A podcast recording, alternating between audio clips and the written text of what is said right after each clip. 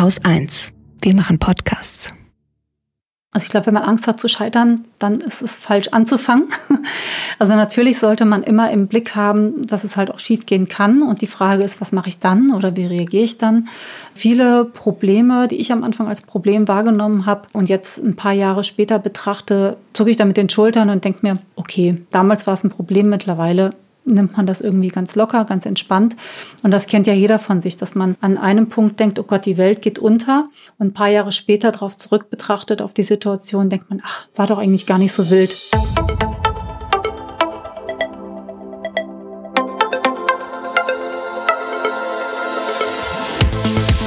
Hallo, ich bin Andrin Schumann und das ist Anhaltspunkte. Hier treffe ich mich mit Menschen, die sich bewusst für ein Leben in Sachsen-Anhalt entschieden haben und die Dinge anpacken. Ich will zeigen, was hier alles geht. Deswegen besuche ich Gründerinnen, Wissenschaftler und Leute, die dieses Bundesland mit ihren Ideen verändern. Ich möchte herausfinden, was sie antreibt und warum sie das, was sie tun, gerade hier tun und nirgendwo anders. Für diese Folge habe ich Kirstin Knufmann getroffen. Sie lebt in der Altmark und betreibt den Online-Shop Pure Raw. Dort bietet sie roh vegane Produkte wie Algen, Kakao, Gewürze und anderes sogenanntes Powerfood an, also Essen mit einem hohen Nährstoffgehalt. Bevor Kirstin in die Altmark gezogen ist, war sie viel in der Welt unterwegs. Sie ist in Nordrhein-Westfalen geboren und machte zunächst eine Ausbildung im Immobilienbereich. Danach beschloss sie nochmal Fotografie zu studieren. Das führte sie dann nach Köln und Barcelona und nach dem Studium in die USA. Als freie Fotografin arbeitete Kirstin in New York und Los Angeles und bekam Stars wie Sylvester Stallone vor die Linse. Dort entdeckte sie auch roh veganes Essen für sich. Wieder zurück in Deutschland vermisste sie dann ähnlich gute Produkte und fing an, sich näher mit diesem Thema zu beschäftigen. Und sie erzählte Freunden, Bekannten und Kolleginnen davon.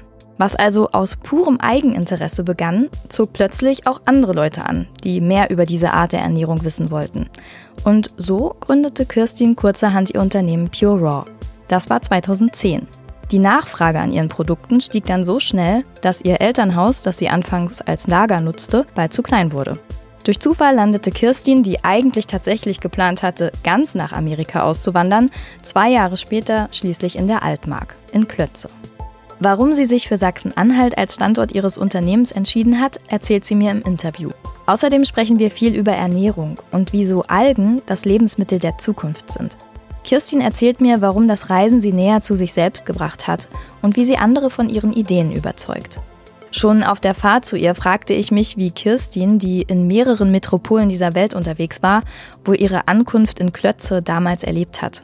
Knapp 10.000 Menschen wohnen hier in einfachen Häusern. Die Straßen sind leer und Wald und Wiesen nicht weit. Wie das Epizentrum neuer Ideen wirkt dieser Ort ehrlich gesagt nicht. Umso gespannter war ich, was für eine Person ich da gleich treffen werde. Du standest dann hier mit zwei Koffern. Äh, das waren ein paar mehr. Mitten im Nirgendwo oder ähm, und so. wusstest nichts von der Altmark bis dahin? Damals hatte ich mit der Algenfarm hier Kontakt und die haben mal so nebenbei verlauten lassen, dass sie ein Gebäude dort stehen haben, was leer steht, was aber eigentlich als Bürogebäude geeignet ist. Und dann hat es bei mir angefangen zu arbeiten, wo ich sage, eigentlich ist es mir egal, wo ich bin. Ich brauche Internet, ich brauche Post, die kommt. Und alles andere reicht dann auch. Das heißt, mein ursprünglicher Plan, irgendwie in eine Stadt zu ziehen, nach Hamburg oder Berlin oder auch München, war relativ schnell vom Tisch, als ich dann gesehen habe, was das alles kostet, weil ich brauche auch eine große Lagerfläche. Mit der Altmark selber hatte ich vorher gar keine Berührungspunkte. Das heißt, ich bin hier wirklich hergekommen, habe es mir angeschaut, habe gesagt, das passt und bin dann drei, vier Wochen später umgezogen und stand dann erstmal hier und war halt klar alleine, aber das war auch gar nicht so dramatisch, weil ich habe genug Arbeit gehabt, mit der ich mich dann beschäftigt habe, von früh bis spät oder teilweise auch bis in die Nacht hinein. Also Abenteuer Altmark für dich quasi. Richtig.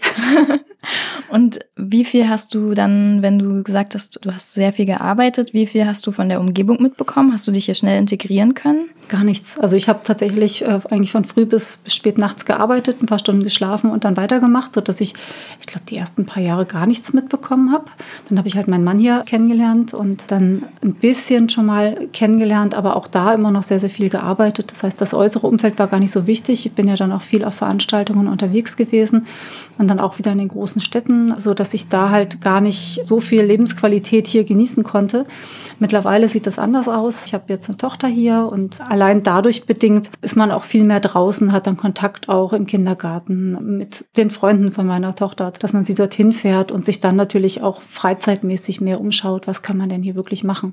Das klingt schon sehr extrem, dieses ich habe nur gearbeitet, ich bin hier ganz alleine hergekommen, das war auch gar nicht so schlimm, dass ich nicht viel mitbekommen habe von der Außenwelt. Würdest du sagen, du bist so ein Typ, der das einfach quasi in den Tunnel rein, wenn ich eine Idee habe und dann mache ich das? Das ist eine Typsache. Also ich bin auch damals nach der Schule, habe ich ja meine erste Ausbildung gemacht damals, bin dann auch zu Hause erstmal wohnen geblieben dann habe ich in Köln nebenher Fotografie weiter studiert und bin dann aber auch nach Barcelona gegangen, um dort zu studieren. Damals hatten dann zwei Freundinnen von mir auch in Barcelona gewohnt, aber ansonsten war das halt auch schon mal ein großer Ortswechsel. Von dort bin ich dann nach München gezogen, da kannte ich auch gar niemanden, habe mich dann da mit der Selbstständigkeit weiter etabliert, war dann halt in New York und weiter in Los Angeles und halt immer komplett alleine. Also ich finde es auch schön, alleine unterwegs zu sein. Das gibt einem sehr viel Freiraum und man lernt wesentlich mehr Land und Leute kennen, als wenn man jetzt in der Gruppe immer unterwegs ist und man muss ich halt einfach anders durchschlagen. Und wenn ich ein Ziel habe, dann bin ich da relativ geradlinig, dass ich auch mein Ziel verfolge und ähm, natürlich nebenbei auch was mitnehme. Also ich habe dann dort natürlich auch vieles gemacht, war essen oder habe kulturelle Veranstaltungen besucht, gerade wenn ich in New York war oder auch in Los Angeles. Das gehört dann auch dazu, aber ich habe halt wirklich auch viel alleine gemacht, eigentlich die meisten Sachen alleine und dann dort halt auch Anschluss gefunden. Es ist ja schon ein sehr großes Kontrastprogramm von Fotografie studieren in Barcelona, New York, Los Angeles unterwegs zu sein. Wie bist du dann auf die roh vegan Sache gekommen und deinen dein Shop? Wie kam es zur Gründung? Meine Großeltern haben damals einen Bauernhof gehabt. Da war das Thema Ernährung halt immer schon sehr präsent. Und eigentlich selbstverständlich, äh, dass ich weiß, wie wird's angebaut, was steckt dahinter, auch an Wertschätzung, so dass ich halt dann auch mit 15 gesagt habe, ich will mich halt vegetarisch ernähren, also kein Fleisch mehr essen und mit Anfang 20 dann vegan geworden bin. Und von dem war Ernährung immer ein wichtiger Punkt für mich, auch gerade im Bereich Sport. Also ich habe halt auch viel Hochleistungssport gemacht, auch Sport unterrichtet. Das Thema Ernährung ist halt immer extrem wichtig. Wie kriege ich meinen Körper fit? Wie bleibe ich fit? Wie bleibe ich auch gesund und leistungsfähig? Und na, irgendwann in Amerika war es dann so, in New York war mehr die vegane Kost und in Los Angeles kam halt immer mehr Rohkost dazu. Und da gibt es halt wirklich auch zubereitete Rohkostspeisen, wo ich dann davor stand und denke, boah, das sieht aber echt lecker aus und da ist halt auch nichts drin. Ich sag mal ganz salopp, kein Scheiß, kein Mist, also einfach wirklich echte Lebensmittel und das hat halt super gut ausgesehen und hat auch super lecker geschmeckt. Und in Amerika kocht ja keiner, das heißt, ich habe dann mein Essen einfach doch dort geholt und nach zwei, drei Wochen, obwohl ich mich vorher schon bewusst ernährt habe, habe ich festgestellt, einfach mein Körpergefühl ist einfach nochmal viel, viel besser. Das war wie ein Computerspiel. Du kommst durch irgendeine Geheimtür rein und wirst auf einmal Level nach oben katapultiert und denkst, wow, hier ist es richtig gut. Und dieses Körpergefühl habe ich gesagt, das möchte ich halt beibehalten und habe dann, als ich wieder zurück in Deutschland war, halt einfach die Lebensmittel in der Qualität gesucht, die ich halt wirklich haben wollte. Und daraus ist dann immer mehr Interesse bestanden. Natürlich auch erstmal bin ich komisch beäugt worden. Was, was mache ich denn jetzt schon wieder und was für eine fixe Idee? Aber dann kam halt immer mehr, na, was ist denn das? Warum machst du das? Kann ich das bei dir kaufen? Und wie bereitest du das zu? Und daraus ist halt immer mehr entstanden. Das heißt, das Rad hat sich irgendwie immer schneller gedreht. Dann habe ich halt von einem Schrank im Keller meiner Eltern wurden es dann irgendwie mehrere Schränke, dann der ganze Keller. Irgendwann war das ganze Haus okkupiert. Dann haben wir im Keller halt abgefüllt. Meine Mama hat dann auch bis spät nachts noch mitgeholfen oder mein Bruder hat bis in den frühen Morgenstunden Messen mitgepackt und so weiter, haben alle mit angefasst. Und das war dann auch der Zeitpunkt, wo ich gesagt habe, jetzt muss es halt auf anderen Beinen stehen, weil ich kann hier niemanden einstellen und ich brauche halt wirklich auch die Zeit, dann wieder ein bisschen Privatsphäre da wieder reinzubringen. Du bist quasi in dein Unternehmen aus eigenem Interesse gestolpert, weil die Geschäftsidee ist aus etwas gewachsen, was dir selber wichtig war. Richtig. Also ich wollte halt die Sachen für mich so haben und habe dann festgestellt, dass es halt draußen am Markt das gar nicht gibt, also mit dem Bewusstsein nicht, dass es eine Rohkostqualität hat, das heißt möglichst schon verarbeitet ist, zudem halt noch nachhaltig, fair produziert, keine Zusatzstoffe mit drinne, auch keine, die jetzt irgendwie ja mit Zucker oder Aromen oder sonstige Dinge dort mit drinne sind, halt wirklich einfach ganz natürliche Lebensmittel in einer guten Qualität, ohne Schnickschnack. Mhm. Die halt aber dann auch lecker schmecken. Ne, das ist dann auch noch wichtig. Also jetzt kennt man ja vegan und auch hier in Sachsen-Anhalt machen Geschäfte auf, die vegan sind. Wir sind ja meistens ein bisschen, brauchen ein bisschen länger, aber das gibt's jetzt hier auch alles. Was ist dann roh-vegan? Vielleicht kannst du das nochmal ein mhm. bisschen genauer erklären. Genau, also roh-vegan heißt, dass die Lebensmittel nicht über 45 Grad erhitzt werden. Das heißt, ich habe halt einfach eine besonders schonende Verarbeitung, wo halt noch alle Nährstoffe und Inhaltsstoffe in den Lebensmitteln selber drinne bleiben und die halt dann auch entsprechend weiterverarbeitet werden. Das heißt nicht, dass ich immer alles kalt essen muss, also ganz im Gegenteil, ich kann es halt auch handwarm temperieren. Und wenn ich mir eine Suppe mache, die wird wahrscheinlich niemand großartig heißer essen. Ne? Das heißt, die lässt man erstmal abkühlen, bis es eine angenehme Temperatur hat und dann ist es tatsächlich auch schon so, wie ich das halt auch essen würde. Hast du dann Töpfe und Pfannen und sowas auch noch in deiner Küche oder brauchst du sowas nicht alles mehr? in meiner Küche. Küche. Klar. Wir wohnen ja in einem gemischten Haushalt, äh, das heißt, es ist auch immer alles da. Ich habe am Anfang die ersten Jahre das komplett Rohkost durchgezogen, weil ich auch wissen wollte, wie reagiert mein Körper.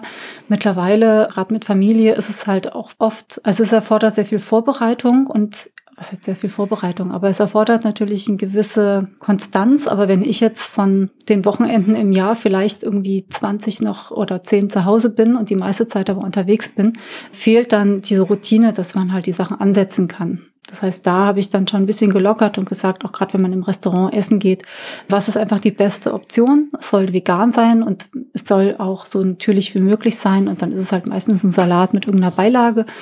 Aber wenn mir danach ist, irgendwie Reis zu essen, dann esse ich halt auch einfach Reis. Ne? Gerade meine Tochter, die liebt Kartoffeln, dann kommt das da auch schon mal mit dazu. Also ich bin nicht mehr so streng und es muss auch gar nicht sein, sondern einfach, ich gucke, dass ich den Rohkostanteil so hoch wie möglich halte, weil ich merke, es geht mir damit einfach am besten. Kirstin Knufmann hat ihr Thema gefunden. Das merke ich ganz deutlich. Sie erzählt nicht nur darüber, sondern verkörpert es, wirkt jugendlich und fit. Und natürlich möchte sie andere Menschen für ihre Lebensweise begeistern. Oder sagen wir besser, davon überzeugen. Denn Kirstin ist eher pragmatisch und setzt auf Fakten. In ihrem Online-Shop Pure Raw bietet sie mittlerweile 240 verschiedene Produkte an. Wenn sie von ihnen erzählt, ist sie kaum zu stoppen. Sie kennt alle Inhaltsstoffe und weiß genau, wie die dann jeweils im Körper wirken.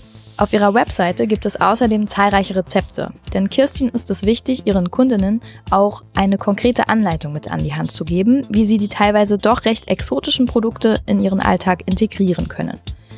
Ich hatte dort einen blauen Smoothie entdeckt und den wollte ich unbedingt mit ihr zusammen mixen. Genau das haben wir dann auch gemacht. Ich habe gehört, dass du äh, blaue Smoothies mixen kannst und deswegen habe ich mir einen blauen gewünscht. Äh, das machen wir jetzt. Was brauchen wir denn dafür? Du leitest mich jetzt an.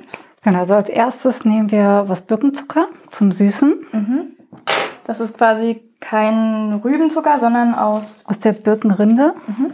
Sodass das halt auch für Diabetiker gut geeignet ist, auch deutlich weniger Kalorien hat und halt einfach ähm, zum Beispiel auch als Zahnpflege verwendet werden kann. Wie viel mache ich da rein? Mach mal drei Löffel rein. Okay. Mhm. Dann nehmen wir ein bisschen Zimt. Da haben wir Ceylon-Zimt, weil der auch für den Körper wesentlich besser ist. Und da kannst du einfach so ein Viertel Teelöffel. So? Mhm. Also je nachdem, wie gern man Zimt mag, mhm. kann man das dann halt auch variieren. Genau, dann können wir den Zitronensaft schon mal reintun. Den ganzen? Den ganzen. Das ist jetzt einfach reiner Zitronensaft. Das ist reiner Zitronensaft. Genau, und dann können wir das Magic Blue, das ist das, was dann nachher die Farbe gibt. Das ist Spirulina Blau, ganz natürlich. Da kannst du einfach mal einen Teelöffel mit reintun. Und dann schauen wir, ob uns die Farbe dann nachher auch so gut gefällt. Und wir haben noch eine Banane. Ja, für den Geschmack. Dass es auch vom Geschmack her noch ein bisschen mehr gibt. Und dann als letztes? Und als letztes kommt die Kokosmilch noch dazu. Auf dann den Deckel drauf.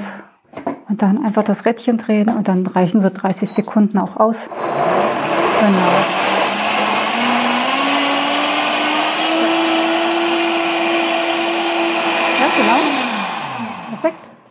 Und dann ist fertig.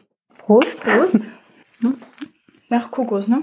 Nach Kokos, ein bisschen schön Zimt. Fruchtig. fruchtig. Durch den Zimt bleibt der Blutzuckerspiegel auch schön konstant, werden Entzündungen im Körper gehemmt und gleichzeitig sieht es einfach schön aus. Noch ein bisschen Eis rein oder so für den Sommer. Eiswürfel, ja, perfekt. Hm? Aber ich finde das ähm, interessant, weil ich würde mir sowas tatsächlich, also so ein, so ein Blau, so eine Blaufärbung verbinde ich eher immer mit komplett künstlich und würde ich dann eher nicht kaufen. Das ist quasi mhm. so ein bisschen Bild-Tonschere. Also du sagst ja, das ist gesund. Genau, also das Blau ist tatsächlich ein natürlicher Blaufarbstoff aus der Spirulina-Alge. Das ist auch einzigartig, weil lange Zeit war im Lebensmittelmarkt halt nur synthetischer Blaufarbstoff und der stand halt dann auch im Verdacht, Aufmerksamkeitsdefizite bei Kindern zum Beispiel zu begünstigen, was dann halt auch nicht schön ist. Da musste man es deklarieren und jetzt gibt es einfach die schöne Alternative, das ganz natürlich auch und gesund zu machen. Und schmeckt. Und schmeckt. Nach unserer kleinen Smoothie-Mix-Aktion sitzen wir nun wieder gemütlich an einem alten, wunderschönen Holztisch in Kirstins Büro. Darunter liegt ihre Hündin Alice, die unser Gespräch hier und da durch ein leises Schnarchen oder den ein oder anderen Pups begleitet. Vor dem Fenster rauschen die Bäume, ansonsten ist es hier sehr ruhig.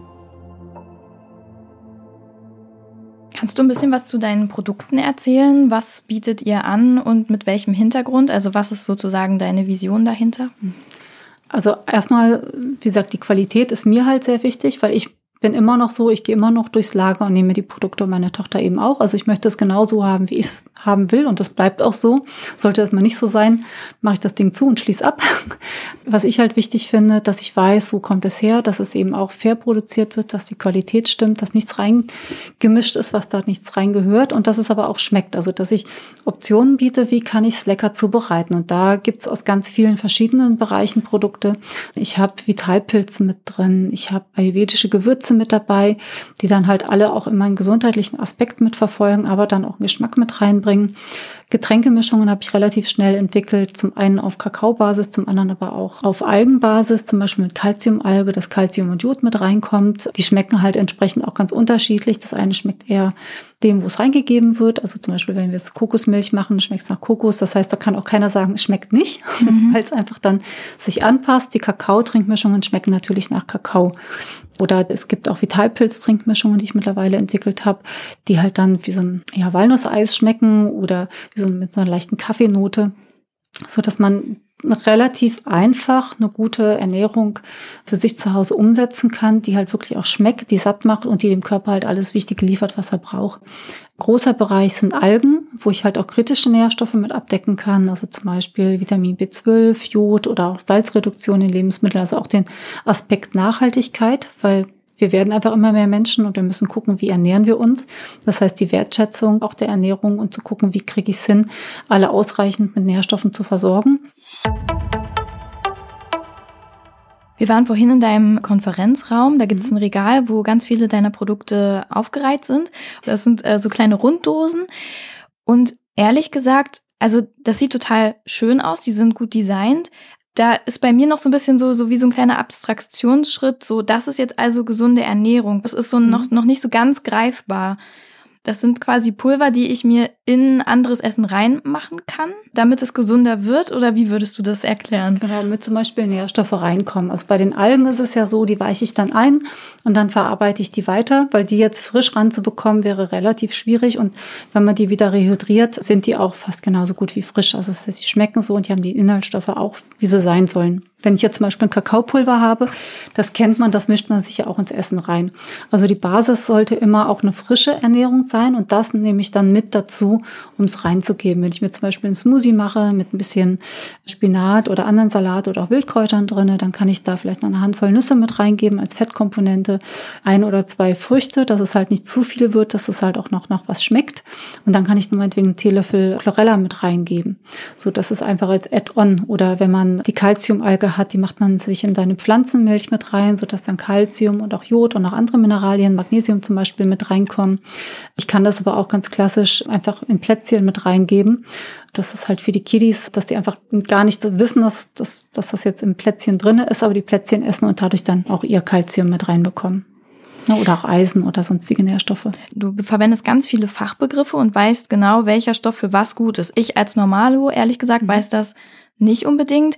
Wenn ich jetzt auf deine Internetseite gucke, aber ich weiß eigentlich gar nicht so richtig, was mir fehlt oder was ich bräuchte. Ich weiß so, ja, manchmal fühle ich mich schlapp. Ich persönlich zum Beispiel schlafe in letzter Zeit irgendwie nicht gut. Hast du da so eine Art Starterpaket für mich, was ich auf jeden Fall nehmen kann, was mir was bringt? Also in solchen Fällen würde ich tatsächlich sagen, einfach, wenn du dir unsicher bist, also entweder du gehst nach Geschmack und sagst, Mensch, ich habe jetzt Lust auf Kakao, ich nehme jetzt den Kakao oder ich nehme eine kakaohaltige Trinkmischung. Ansonsten einfach eine E-Mail schreiben oder am besten auch anrufen, sodass wir halt gucken können, wie geht's denn dir? Also es ist jetzt keine fachliche ärztliche Beratung, sondern es ist einfach nur zu gucken, was ist denn genau das Richtige für dich? Wie im Klamottenladen, du gehst halt rein und sagst, ich hätte gern das und das für den Sommer, für den Winter, für den Herbst oder was auch immer. Und dann guckt man halt gemeinsam, was passt denn für dich. Und ich finde es besser zu sagen, man nimmt erstmal weniger. Man nimmt vielleicht mal drei Produkte, testet die erstmal aus, guckt, wie komme ich denn damit zurecht? Ist das wirklich was für mich? Dann nimmt man mal eins dazu. Das heißt, man rotiert so ein bisschen in dem, was man auch in seiner Routine macht. Also ich werde auch oft gefragt, nimmst du denn alles? Was du da hast. Sag ich so, natürlich, ich nehme alle Produkte, aber nicht alle auf einmal. Das heißt, auch mit dem Zyklus der Jahreszeiten ändert sich in meinen Ernährungsgewohnheiten halt was. Also im Sommer habe ich zum Beispiel meistens deutlich weniger Lust auf Kakao als im Winter. Ja, also zum Beispiel Chlorella nehme ich halt jeden Tag in der Früh. Oder auch andere Algen, die ich halt mehrfach die Woche dann verwende, wie ein ganz normales Gemüse. Das heißt, das kann sich halt auch durchaus ändern, was man oder wie man sich fühlt oder auch in welcher persönlichen Situation man gerade ist. Und wenn wir dann gucken, zum Beispiel, wenn du nachts schlecht schläfst, würde ich halt sagen, nimm das Ashwagandha. Das hört sich jetzt erstmal exotisch an, ist aber nichts anderes als eine indische Wurzel, eine Schlafbeere. So nennt die sich auch. Heißt jetzt nicht, dass die immer müde macht, sondern sie gleicht einfach den Körper wieder aus und ähm, bringt halt so einen gewissen Rhythmus wieder rein. Also gerade wenn man morgens auch schlecht in die Puschen kommt, kann man das halt sehr schön verwenden, um einfach besser und leichter in den Tag reinzugleiten. Das wirkt also sehr sehr mild, sehr sanft im Körper. Abends hilft es aber dann auch, um eine bessere Schlafqualität zu gewährleisten. Du kannst es aber auch mehrfach über den Tag verteilt nehmen, um einfach, wenn du dich jetzt träge und so ein bisschen ausgelaugt fühlst, um da wieder ein bisschen hochzukommen. Ne, wenn das natürlich einen Nährstoffmangel zur Folge hat, meinetwegen, dass dir halt Eisen fehlt, ne? weil Eisen hat ja auch was oder Jod, dann fühlt man sich auch schlapp. Das kann man dann einfach mal vom Arzt auch durchchecken lassen, einfach mal ein Blutbild machen lassen und zu gucken, was ist es denn? Ist es Vitamin B12, ist es Eisen oder ist es Jod? Und dann auch zielgerichtet auch zu gucken, was möchte ich denn essen? Das kennt ja eigentlich jeder, dass man irgendwie, manchmal fühlt man sich müde, manchmal fühlt man sich schlapp. Ich finde auch Essen ist auch, vor allem wenn man stressige Zeit hat, rückt es auch schnell in den Hintergrund. So, mhm. dass, oh, darum muss ich mich jetzt auch noch kümmern. Genau, und dann stopft man sich Schokolade rein, nebenher einfach. Die meisten Heißhungerattacken kann man ganz gut in den Griff bekommen oder sogar komplett eliminieren, wenn man gut ausgeglichen mit Nährstoffen ist, gerade Mineralien zum Beispiel. Also wenn man äh, Mineralienmangel hat, hat man oft auch Heißhungerattacken, weil der Körper versucht, irgendwie diese Nährstoffe über die Menge an Essen wieder reinzubekommen. Wohingegen, wenn ich jetzt sage, ich nehme mal täglich meine Chlorella oder Spirulina, dann habe ich da ganz viele Mineralien drin, also viel Grün auch, dann bin ich einfach ausgeglichener. An dieser Stelle unterbreche ich das Gespräch für einen kleinen Exkurs zum Thema Algen, die Kirstin ja immer wieder erwähnt. Etwa drei Kilometer von ihrem Unternehmen entfernt befindet sich nämlich eine Algenfarm. Sie wird von der Roquette Klötze GmbH und Co. KG betrieben, deren Geschäftsführer Kirstins Mann Jörg Uhlmann ist. Auch ihn habe ich besucht und mir erklären lassen, wie das eigentlich funktioniert. Algen züchten mitten in der Altmark. Getroffen haben wir uns genau dort, wo das geschieht in einem sogenannten Photobioreaktor, einem riesigen Gewächshaus, in dem ein 500 Kilometer langes Glasröhrensystem installiert ist.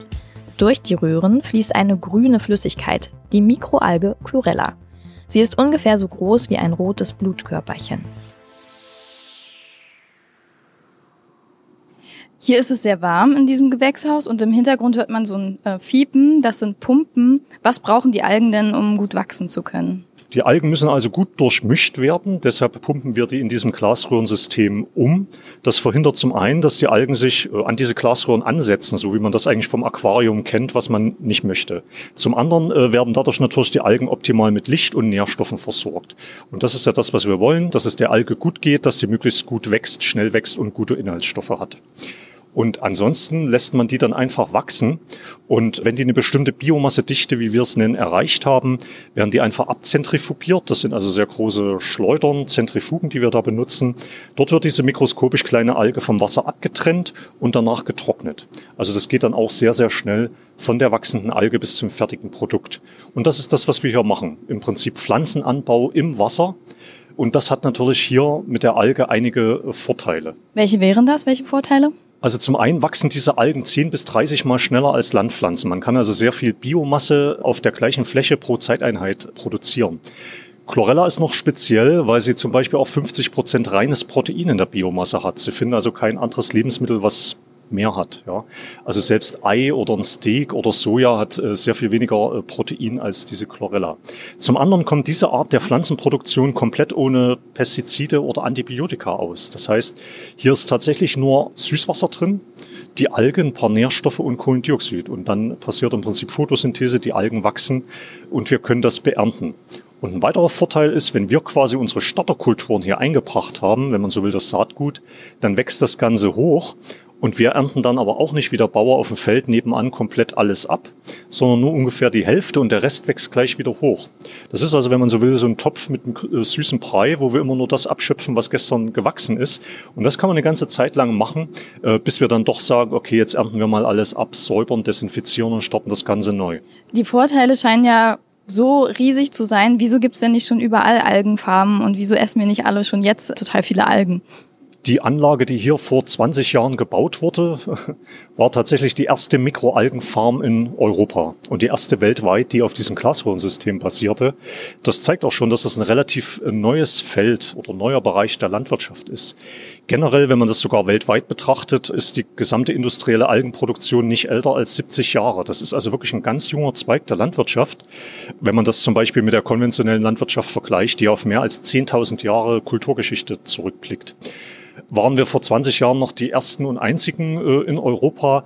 Gibt es nun mittlerweile fast in jedem Land irgendeine Algenfarm oder teilweise auch schon mehrere, die sich mit diesem Anbau befassen. Weil die Anwendungsgebiete werden immer mehr, äh, die Produktinnovationen werden immer mehr und der Biomassebedarf steigt generell weiter. Wenn wir mal gucken, wo überall schon Algen drin sind, dann ist man vielleicht auch da überrascht, weil man schätzt heute, dass sogar schon in 70 Prozent aller industriell verarbeiteten Lebensmittel Algen sind. Nur wissen wir es meistens nicht. Ja? Und es handelt sich dabei auch meistens um Meeresalgen, die dort in Form von Extrakten wie Alginaten, Karagen oder Agar-Agar drin sind. Aber auch von den Mikroalgen sind dort Sachen schon drin, wo wir es auch nicht wissen. Zum Beispiel die kleinen Schokolinsen, die so schön blau gefärbt sind, die werden mittlerweile mit einem Extrakt aus der Mikroalge Spirulina gefärbt und haben dort als natürlichen Lebensmittelfarbstoff eigentlich einen synthetischen Farbstoff Farbstoff abgelöst.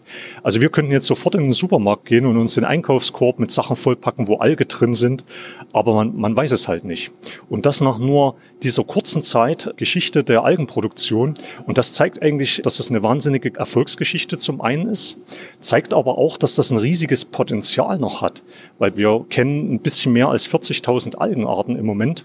Man vermutet, dass es zehnmal mehr gibt und wir nutzen aber gerade mal ein paar mehr als 100 für uns als Menschen. Das heißt, wir sind eigentlich gerade dabei, diese Schatztruhe so ein bisschen zu öffnen und da reinzuschauen. Sie haben gesagt, das hier war die erste Algenfarm in Europa. Wie kann das denn passieren in Sachsen-Anhalt? Ja, wie kann das passieren? Zum einen wurde die Technologie hier in Deutschland entwickelt, vor über 25 Jahren schon. Ja, und dann gab es einfach, sage ich mal, eine Gruppe an Investoren und Akteuren, die aus jetziger Sicht muss man fast sagen, verrückt genug waren, hier die erste Algenfarm tatsächlich mit dieser neuen Technologie aufzubauen und auch die entsprechenden Risiken in Kauf zu nehmen. Und so wurde hier tatsächlich 1999 die Algenfarm auf die grüne Wiese gebaut. Vorher war hier Maisfeld und eine Schafproduktionsanlage und dann kamen halt die Algen. Und ja, jetzt sind wir schon seit 20 Jahren am Markt und auch am Wachsen. Und wohin werden die Algen verkauft, die hier produziert werden? Ja, die Algen gehen also in ganz unterschiedliche Märkte. Also wo wir sehr stark sind, ist der Bereich Nahrungsergänzungsmittel, weil die Algen bestimmte gesundheitliche Wirkungen haben, die natürlich geschätzt werden. Zum anderen gehen immer mehr Algen auch im Lebensmittelbereich, weil es auch dort verschiedene Anwendungen gibt, die sehr, sehr spannend sind, sei es als natürlicher Farbstoff oder um Lebensmittel mit bestimmten Nährstoffen anzureichern, ob das jetzt Omega-3-Fettsäuren sind oder Vitamin B12, Eisen oder solche Geschichten. Zum anderen geht das auch in Tierfutter natürlich rein. Das ist auch ein ganz spannendes Thema. Aber wir produzieren selbst spezielle Algen, die extrahiert werden danach und diese Extrakte landen dann in hochwertigen Kosmetika.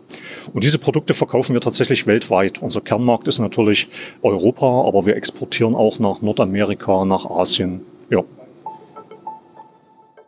Jörg Uhlmann setzt sich als Biologe also, ähnlich wie seine Frau Kirstin Knufmann, dafür ein, dass die Alge in immer mehr Haushalten landet und wir von ihren Vorteilen profitieren können.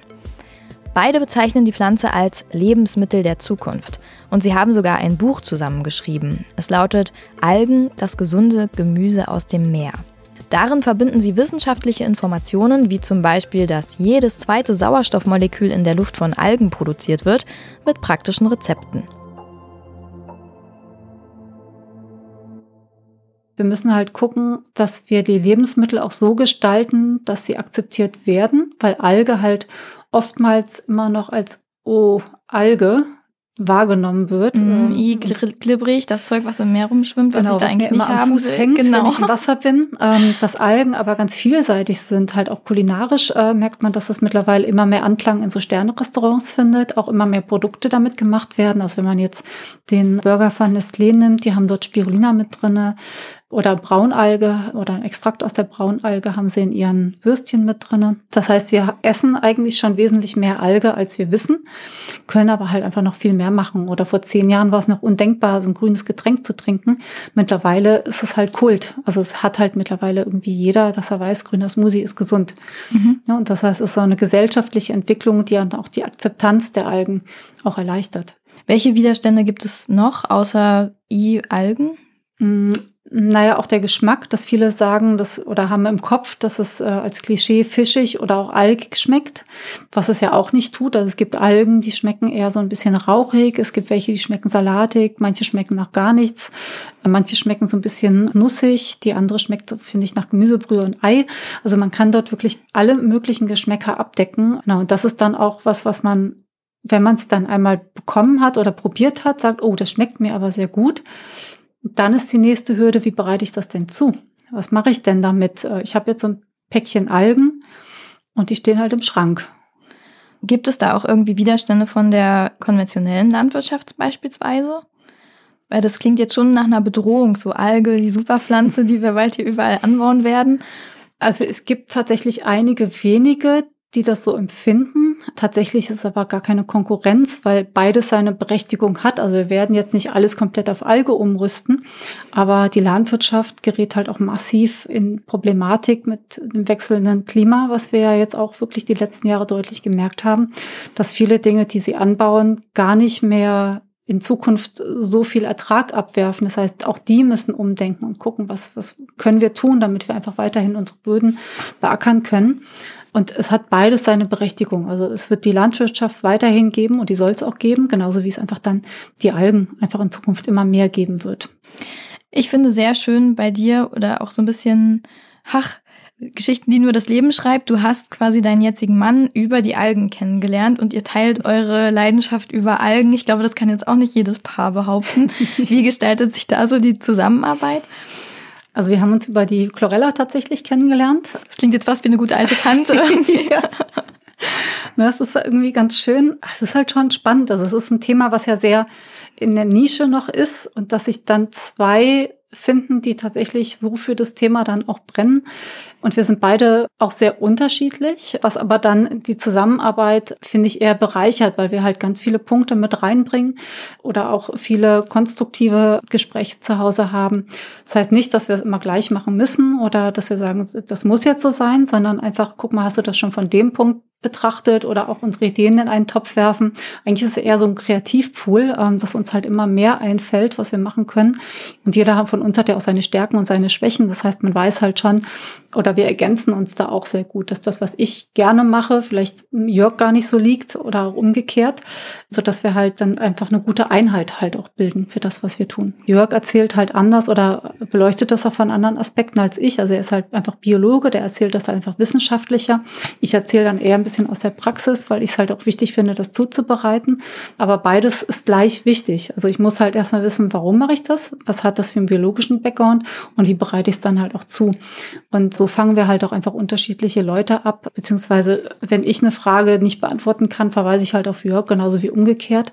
Und mit den Unternehmen haben wir halt auch unterschiedliche Schwerpunkte, beziehungsweise auch von der Optik der Produkte alleine schon. Ich habe es halt bei mir so gestaltet, dass ich sage, ich möchte die halt so haben, dass ich sie bei mir auch gerne in die Küche stelle, dass das auch so ein gewisses Alleinstellungsmerkmal ist.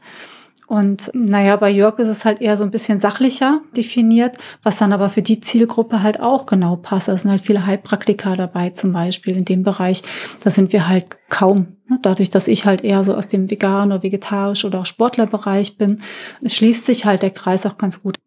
Also redet ihr schon beim Frühstückstisch über Algen durchaus. ja. Oder auch abends. Schön. Du hast ja sehr klein und spontan angefangen. Was für Herausforderungen bist du da so auf diesem Weg begegnet und wie hast du die quasi angenommen? Was, was ist schief gelaufen? Was ist gut gelaufen? Kannst du da so ein bisschen aus deiner Erfahrung erzählen? Also erstens, es läuft immer anders, als man denkt. Das war das Erste, was ich gelernt habe und was tatsächlich immer zutrifft und dass man fokussiert bleibt. Also ich habe natürlich auch, wie gesagt, viel gearbeitet und hatte so meine Ziele.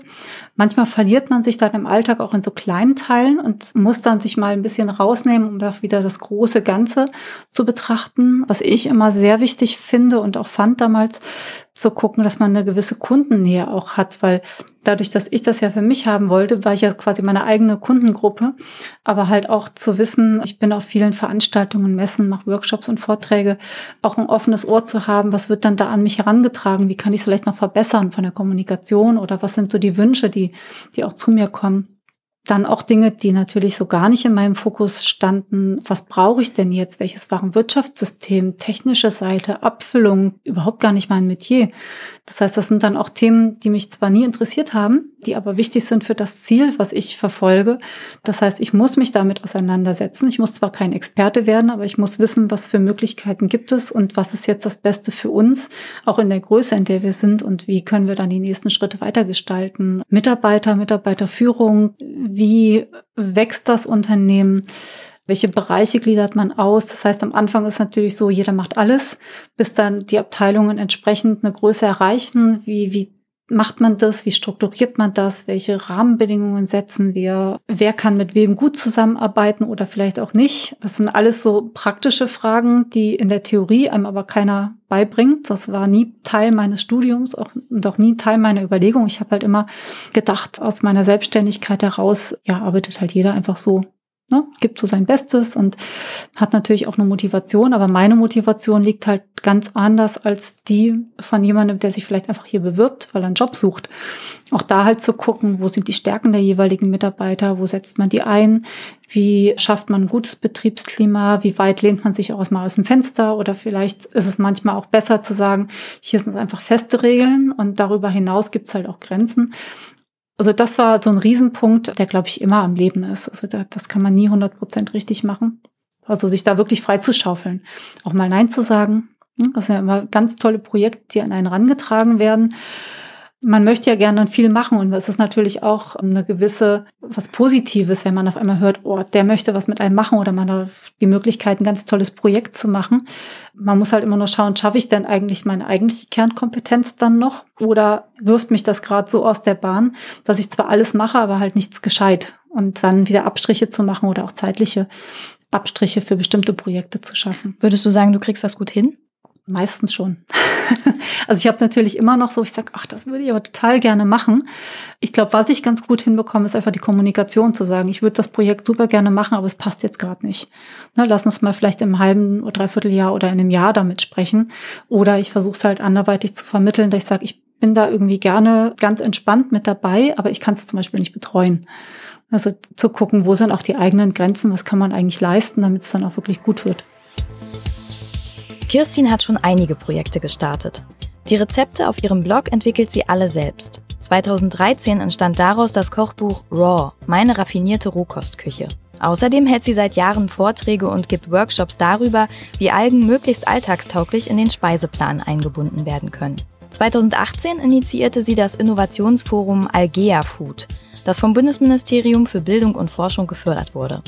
Auf dem zweitägigen Kongress in Magdeburg loteten Wissenschaftlerinnen, Köchinnen und andere die Potenziale und Grenzen von Algen als Lebensmittel aus. Im gleichen Jahr wurde Kirstin mit dem Hugo Junkers Preis für Forschung und Innovation aus Sachsen-Anhalt ausgezeichnet. Und zwar für ihr selbst entwickeltes Produkt Bobei, Backen ohne Butter und Ei. Das ist ein Ersatzprodukt für Butter und Ei auf Algenbasis. Konntest du das von Anfang an, deine Grenzen genau einschätzen? Na, das ist ein Prozess, den darf, glaube ich, jeder von uns lernen. Und ja, also die, die Kompetenzen entwickeln sich ja auch. Und die Frage, was kann ich gut, was kann ich nicht gut, beantwortet sich halt erst, wenn ich es wirklich mal ausgetestet habe, was mir halt liegt und was mir nicht liegt. Und dann auch zu sagen, ich gebe das gerne ab, den Bereich, muss aber trotzdem immer noch ein Augenmerk drauf haben, dass es dann auch ins, ins ganze Projekt halt auch passt. Dass also der Bereich halt nicht komplett autonom läuft, sondern dass man da halt immer noch so ein gewisses Netz drüber hat, um zu gucken, dass es halt auch zu dem führt, was man möchte. Und würdest du sagen, das, was du jetzt machst, ist genau das Richtige für dich? Es gibt immer noch Aufgaben, wo ich sage, hm, da könnte ich auch gerne noch drauf verzichten.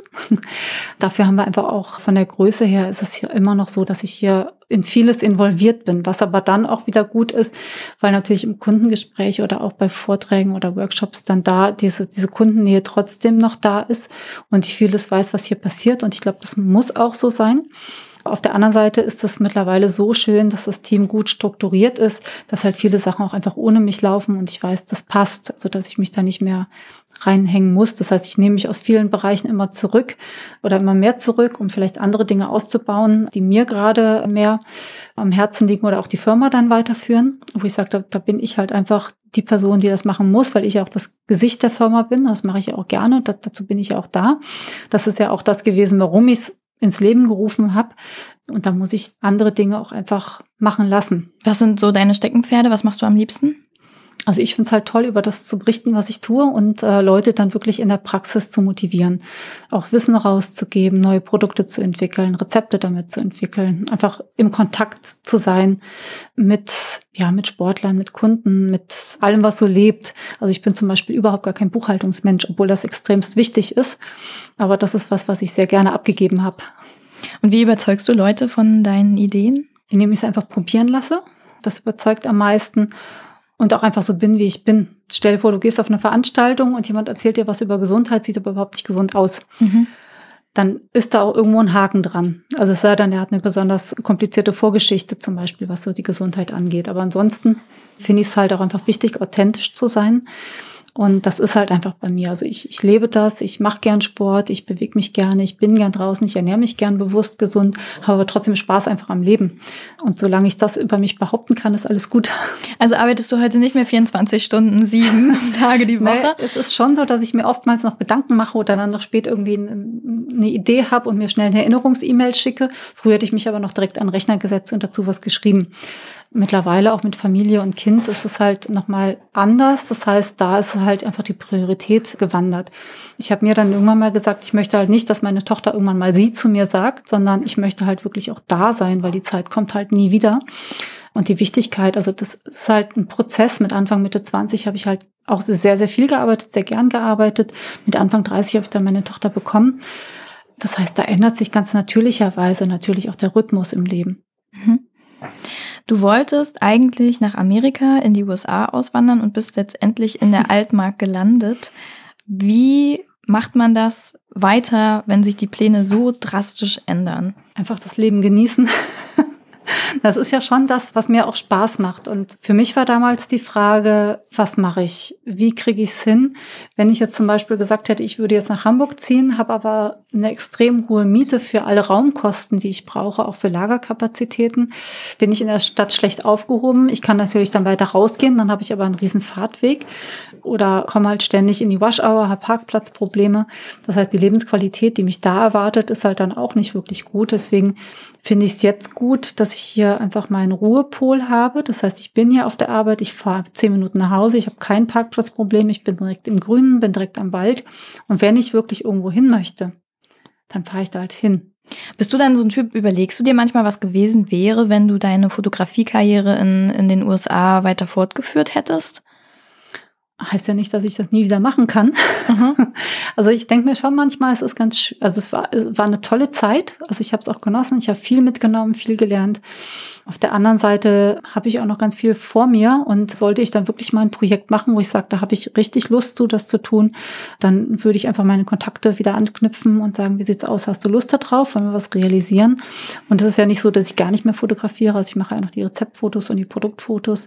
Das ist so was ganz anderes als das, was ich vorher gemacht habe mit den ganzen Celebrities. Aber es ist trotzdem eine Form von, es bringt mir trotzdem was. Also sowohl die kaufmännische Ausbildung, die ich früher gemacht habe, als auch der Sportbereich, in dem ich gearbeitet habe, äh, als auch die Fotografie. Das heißt, alles zusammen bildet halt das aus, was ich jetzt halt mache so dass das eigentlich alles eher positiv zusammengefügt wurde. Welche Einstellungen oder Haltungen hast du aus den USA, aus Amerika hier in die Altmark mitgebracht für dein Unternehmen hier? Was ich ganz spannend finde, dass in Amerika tatsächlich vieles möglich ist. Gerade in Los Angeles habe ich festgestellt, es ist gar nicht so wichtig, was man im Leben für Abschlüsse hat, sondern eher, was man jetzt macht und welche Ergebnisse man vorweist.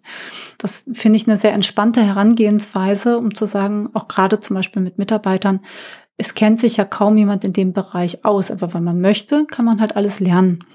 Und puncto Scheitern, sind die da auch anders? Also hattest du Angst, als du angefangen hast zu scheitern, dass das alles nichts wird und dass das jetzt hier voll viel Arbeit ist, aber du am Ende da stehst ohne irgendwas? Also ich glaube, wenn man Angst hat zu scheitern, dann ist es falsch anzufangen. Also natürlich sollte man immer im Blick haben, dass es halt auch schiefgehen kann. Und die Frage ist, was mache ich dann oder wie reagiere ich dann? Viele Probleme, die man am Anfang oder die ich am Anfang als Problem wahrgenommen habe und jetzt ein paar Jahre später betrachte, zucke ich da mit den Schultern und denke mir, okay, damals war es ein Problem, mittlerweile nimmt man das irgendwie ganz locker, ganz entspannt. Und das kennt ja jeder von sich, dass man an einem Punkt denkt, oh Gott, die Welt geht unter. Und ein paar Jahre später darauf zurück betrachtet, auf die Situation, denkt man, ach, war doch eigentlich gar nicht so wild. Und irgendwie kommt man da schon durch. Also es ist immer, ja, zu gucken, wie kann ich es machen. Aber wenn man halt nie anfängt und nie das Risiko eingeht, dann schafft man halt auch nichts. Und ich wollte nie in der Situation sein, mir sagen zu müssen, ich habe es nie probiert. Weil das Schlimmste, was mir passieren kann, ist, dass ich wieder dahin komme, von dem Ausgangspunkt, von dem ich gestartet bin. Aber der war ja nicht schlecht. Was das Scheitern angeht, sind wir in Deutschland nicht ganz so sportlich wie die Amis. Dort, wenn du gescheitert bist, hast du einfach eine Erfahrung gesammelt und äh, kannst dann wieder neu durchstarten. Hier, wenn du gescheitert bist, bist du halt derjenige, der gescheitert ist. Das ist dann in den Köpfen der Leute so. Bloß man darf halt auch einfach Fehler machen und daraus kann man halt viel lernen. Also man lernt aus dem, was man macht, wesentlich mehr als aus dem, was man in der Theorie irgendwie mal liest. Und äh, man muss nicht jeden Fehler selber machen. Das ist auch richtig und das ist auch gut so. Aber trotzdem muss man seine Erfahrungen sammeln und, und gucken, wie beiße ich mich da jetzt durch, auch durch Situationen, die vielleicht mal nicht so angenehm sind, weil dann, nur dann komme ich weiter. Es ist ja eine persönliche Entwicklung, die einen wirklich auch weiterbringt, auch Schwierigkeiten oder Problematiken zu lösen. Wie reagierst du an einem Punkt, du meintest, wo man denkt, die Welt geht unter? Bist du dann eher sehr nachdenklich und versuchst da strategisch ranzugehen oder machst du einfach erstmal und guckst, wie es wird? Wie muss man sich da dich vorstellen? Da gehöre ich eher zu denen, die erstmal versuchen, alle Punkte mit einzubeziehen, auch vielleicht auch fachkundige Meinungen einzuholen weil man, also ich selber kann ja auch nicht alles wissen oder alles berücksichtigen. Und manchmal ist man da auch so festgefahren, dass man vielleicht bestimmte Ecken und Winkel gar nicht mehr sieht. Das heißt, da halt auch einen Austausch zu schaffen und zu sagen, okay, was ist jetzt gerade schlecht, was ist gut, welche Möglichkeiten habe ich, was ist der Best Case, was ist der Worst Case? Und womit kann ich auch noch leben? Und wie wahrscheinlich ist das? Also ich versuche da schon dann auch strategisch ranzugehen und zu schauen, macht das jetzt Sinn, da was zu tun? Und, und was müsste ich tun, damit es denn besser wird. Hast du auch manchmal schlaflose Nächte? Selten. Also ich habe eigentlich einen sehr guten Schlaf. das liegt an den Nährstoffen wahrscheinlich. ja. Ich glaube, das hatte ich schon immer. Also es ist vererbt. Aber apropos, das hattest du schon immer. Würdest du sagen, du warst schon immer so ein Typ, dieses, ich möchte nie gesagt haben, ich habe es nicht probiert? Woher kommt das? Ich weiß nicht, ich bin halt die große Schwester. Also ich war halt die Erste und ich weiß nicht, ob es daran liegt, dass man, wenn man erstmal auch seine Dinge erarbeiten musste, natürlich innerhalb des Familienrahmens, ich habe dann schon eher mehr meine Dinge verfolgt oder auch im Mittelpunkt gesetzt und Damals bei der Ausbildung, als ich die fertig hatte, habe ich einen festen, sicheren Arbeitsvertrag bekommen, unbefristet. Und als ich den dann gekündigt habe, um Fotografie zu studieren, haben alle gesagt, oh Gott, Kirstin, ein unbefristeter Arbeitsvertrag, wie kannst du den denn einfach in den Wind schießen? Aber hätte ich es halt nicht gemacht, also wäre ich auch noch 30 Jahren da gesessen und hätte halt auch nicht mehr erlebt. Das heißt, ich hätte ja immer wieder zurück in den Job gehen können, wenn nicht in der Firma, dann halt in einer anderen. Und dann bin ich zum Studium und als ich zurückgekommen bin, war ich nochmal für zwei oder drei Monate als Werkstudentin dann da, um mir so ein gewisses Startkapital auch zu erarbeiten. Und eigentlich, als ich zurückgekommen bin, sah alles genauso aus wie vorher. Die Schreibtische, die Leute und so, oh Gott, ist schon so viel Zeit vergangen. Äh, hier ist immer noch alles beim Alten, wo dann auch viele so ein bisschen wehmütig äh, zu sich zurückgeschaut haben, haben gesagt, damals wollte ich dieses machen, damals wollte ich jenes machen. Und das war eigentlich so das, wo ich gedacht habe, okay, damals wollte ich dieses und jenes machen. Es gibt immer was, was man machen möchte und was man da nicht macht. Ich habe viele Punkte, die ich dann nicht umgesetzt habe, weil einfach das Leben irgendwie einem andere Bälle zuwirft. Aber trotzdem, die Dinge, die ich wirklich machen möchte, die habe ich halt für mich einfach umgesetzt. Das finde ich total cool. Das macht mir auch gerade Mut. Ich bin auch die große Schwester und ich habe auch aus einem festangestellten Job gekündigt und jetzt sitze ich hier und habe das Interview mit dir. Also es bringt einen ja dann doch an Orte, die man zu dem Zeitpunkt gar nicht weiß, wenn man einfach mal sich traut und macht. Würdest du sagen, Mut spielt da auch eine große Rolle? Ich denke ja. Also Mut ist natürlich wichtig. Es ist ja immer ein Schritt in eine Unsicherheit. Also egal, was man macht, egal welche Veränderungen man in Angriff nimmt. Und manchmal ist es gut, nicht zu viel drüber nachzudenken, aber natürlich abzuschätzen, wie ist denn die Situation, aber immer halt mit einer gewissen Besonnenheit oder auch Umsicht daran zu gehen, aber halt ohne Angst. Deswegen halt Mut schon im Sinne von, ich habe keine Angst, ich mache das jetzt einfach. Aber hat man dann wirklich keine Angst oder ist es eher, dass man sie überwindet? Also würdest du sagen, du bist komplett angstfrei? Nein. Also natürlich, Angst ist ein gutes Gefühl. Ne? Gerade auch, wenn man neue Situationen hat, wo man dann denkt, ach, eigentlich würde ich die jetzt gerne vermeiden. Aber in der Vermeidungshaltung erreiche ich halt nichts. Also ich möchte halt nicht passiv entschieden werden, sondern ich möchte halt lieber aktiv entscheiden, was ich denn mache. Und wenn ich mich nicht entscheide, ist das auch eine Entscheidung, aber die überlasse ich halt dann anderen. Und das war immer was, was ich halt dann auch nicht wollte. Das heißt, natürlich hat man einen gewissen Respekt vor Dingen, aber Respekt ist halt was anderes als Angst, weil Angst lähmt eigentlich. Aber Respekt lässt einen ein bisschen, ja, auch offener in die Welt schauen und vielleicht mehr Dinge wahrnehmen, die man sonst nicht wahrnehmen würde. Du bist bei Köln geboren, du warst sehr viel in der Welt unterwegs und bist dann hierher gekommen. Wie hast du Sachsen-Anhalt damals erlebt und wie erlebst du es heute? Es ist ja in jeder Region sind die Leute anders. Also das ist was, was ich von den Reisen mitgenommen habe, ob ich jetzt einfach von Köln nach Leverkusen gehe, wo auch ein ganz anderer Schlag Menschen ist, oder nach München oder in Hamburg oder egal wo in der Welt, ob Barcelona, du hast halt überall so typische Eigenschaften, die schon so ein bisschen Klischee auch entsprechen, aber dann natürlich auf die individuelle Person dann auch nochmal abgestimmt werden. Und der Altmerker hat natürlich, oder Sachsen-Anhalt oder dann nochmal der Altmerker selber, ist natürlich schon ein anderer Schlag Menschen. Ja, und je mehr ich gereist bin, desto mehr habe ich festgestellt, wo bin ich, wer bin ich? Und indem, dass ich weiß, wer ich bin, toleriere ich halt auch alle anderen und lasse jeden so sein, wie er ist. Also ich muss keinen verändern. Also entweder er passt zu meinem Leben oder er passt nicht zu meinem Leben. Das ist jetzt weder gut noch schlecht. Das ist dann einfach so. Und ich glaube, dass ich da ganz entspannt auch damit umgehe. Und der Altmerker an sich, ja, also ist halt auch einfach ein sympathischer Menschenschlag. Würdest du sagen, ihr seid hier gut angekommen inzwischen? Na, wir sind hier gut eingebunden. Ich glaube, ankommen kann man gar nicht so richtig sagen. Also natürlich habe ich meine Wurzeln immer noch da, wo ich auch geboren bin. Das wird auch so bleiben. Aber wir haben uns hier einfach unser Umfeld geschaffen, wo wir uns halt wohlfühlen. Und das ist die Hauptsache. Mhm. Was fehlt dir hier manchmal? Na, was halt tatsächlich mal schön wäre, ein bisschen mehr kulturelles Angebot, eine bessere Infrastruktur. Wenn ich jetzt eine Geschäftsreise mache, würde ich die manchmal ganz gerne mit nicht mit dem Auto machen müssen, sondern wirklich mit den öffentlichen. Plus, das ist eine Sache, die sehr, sehr zeitaufwendig ist hier und halt nicht gut angebunden ist. Also je mehr wir hier auch an ja, im unternehmerischen Arbeiten, desto bessere Voraussetzungen für eine gute Infrastruktur oder einfach für mehr soziale Aktivität, die hier stattfinden kann, wird natürlich auch geschaffen. Weil je mehr Leute hier sind, desto ja, lebendiger wird's auch. Und dann ist es halt auch dran zu sagen, welche Perspektiven kann man denn hier schaffen, damit es einfach auch attraktiver wird.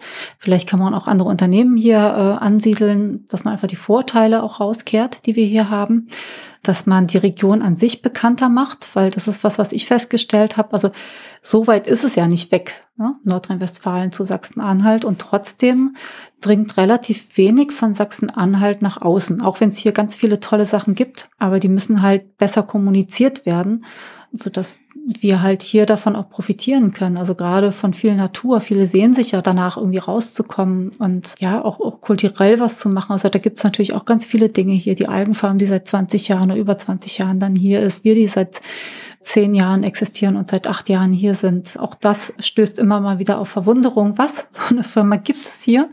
Äh, sowas Tolles haben wir hier in Sachsen-Anhalt. Das heißt, auch da weiter äh, in die Öffentlichkeit zu gehen und einfach zu sagen, was wir hier für Qualitäten haben, ist natürlich auch ein großer Schritt in die richtige Richtung. Du hast vorhin gesagt, durch deine Reisen hast du mehr gelernt, wer du bist. Kannst du da noch ein bisschen näher drauf eingehen? Also wie hast du das gemerkt? Wodurch? Was ist dir da passiert?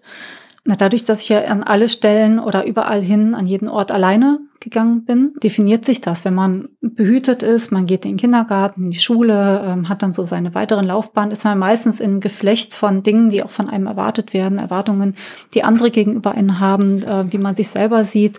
Das heißt, man hat so seine Rolle und muss darüber nie nachdenken. Und wenn man jetzt aber komplett woanders hinkommt ähm, und erstmal rausfindet, bin ich das überhaupt? Das, was andere in mir gesehen haben, ist das das, wer ich wirklich bin? Oder habe ich vielleicht auch ganz andere Kompetenzen, die ich hier nochmal ausspielen kann, ähm, die ich ausprobieren ausprobieren kann.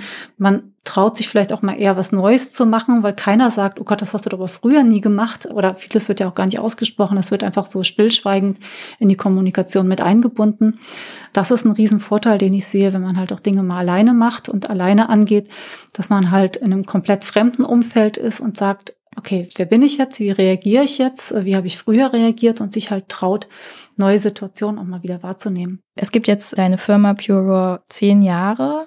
Wie stellst du so dir die nächsten fünf oder zehn Jahre vor? Also was ich spannend finde, ich habe ja viele einzelne Produkte, aber auch noch mal mehr in die Richtung ähm, eigene Produktkreationen zu gehen, um zu schauen, wie kann man es noch einfacher, noch besser in den Alltag integrieren, auch zu gucken, eher so in die lehrende Richtung zu gehen, also Gerade was jetzt Vorträge angeht, finde ich das schon spannend. Das ist was, was ich jetzt selber auch noch gerne ausbauen möchte, wo ich mich hier dann noch versuche, ein bisschen freizuschaufeln, dass ich dann auch mehr Zeit habe, das anzugehen. In die Forschungsrichtung finde ich sehr spannend zu gehen, dass wir halt äh, mit PureWow oder mit der Knuffmann GmbH auch in Kooperation mit anderen Firmen, Forschungs- und Entwicklungseinrichtungen arbeiten. Also das, das finde ich was, was mir halt dann wirklich Spaß machen würde. Oder auch gerade ähm, ein Projekt haben wir mit Kolumbien jetzt, wo ich halt noch nicht allzu viel zu sagen darf, aber das ist halt auch super spannend und wird auch ein größeres Forschungsprojekt werden. Und wenn die Ergebnisse so sind, wie wir uns das vorstellen, ist es halt wirklich auch bahnbrechend. Und das ist halt toll,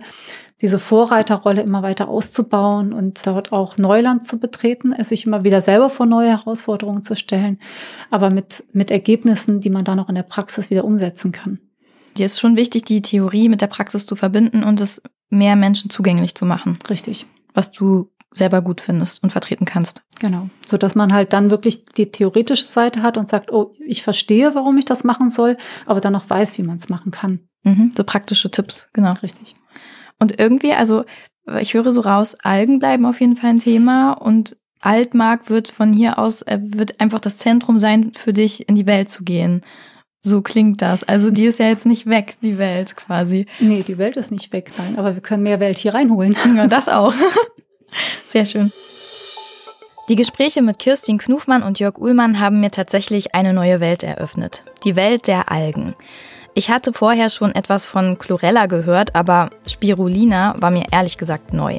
Und dass in diese kleinen Pflanzen seitens der Forschung und von Unternehmen so viel Hoffnung gesetzt wird, auch. Deswegen frage ich mich umso mehr, wieso weiß nicht jeder Mensch in Sachsen-Anhalt, dass es hier die erste Algenfarm Europas gibt? Bei Kirstin Knufmann ist mir besonders hängen geblieben, dass sie durch das Reisen immer mehr zu sich selbst gefunden hat. Dazu, wer sie ist und was sie will. Und es mit diesem Wissen letztlich total egal war, wo konkret sie lebt. Sie hatte eine Vision und die Altmark mit der Algenfarm hat einfach dazu gepasst. Etwas abgeschreckt hat mich dagegen die Aussage, dass sie zu Beginn der Gründung rund um die Uhr gearbeitet hat. Nächte durch und das jahrelang. Davor habe ich einerseits sehr viel Respekt und denke, wow, wie sehr muss sie für ihre Idee brennen, dass sie das so durchziehen konnte. Und andererseits frage ich mich, ist das nicht ungesund? Muss ich das machen, um als Unternehmerin erfolgreich zu sein oder geht es auch anders? Das sind zumindest Fragen, die ich aus unserem Gespräch für mich persönlich mitgenommen habe. Was ich sehr mochte, war, wie Kirstin über ihre Zukunftspläne gesprochen hat. Dabei merkte ich richtig, wie neugierig und gespannt sie selbst auf ihre Arbeit ist. Die Ergebnisse, auf die sie noch stoßen wird und die Projekte, die sie erwarten. Auf mich wirkte Kirstin, als wäre sie auf einer Art Mission und steuerte voller Einsatz und Vorfreude dem nächsten Level entgegen. Ich glaube, wenn man seinen Job so erlebt, ist man ziemlich richtig bei dem, was man tut.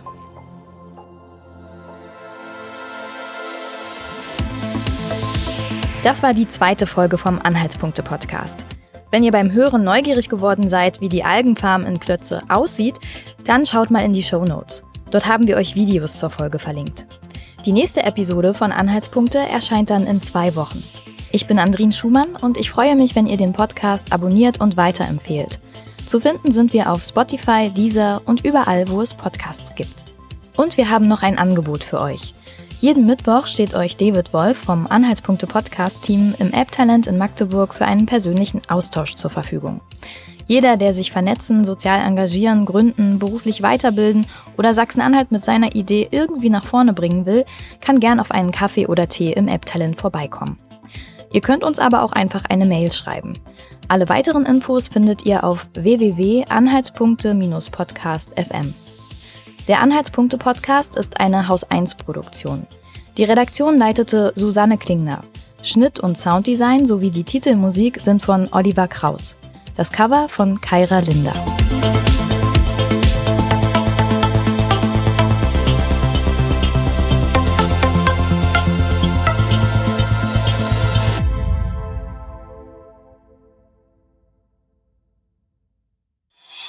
Eine Produktion von Haus 1.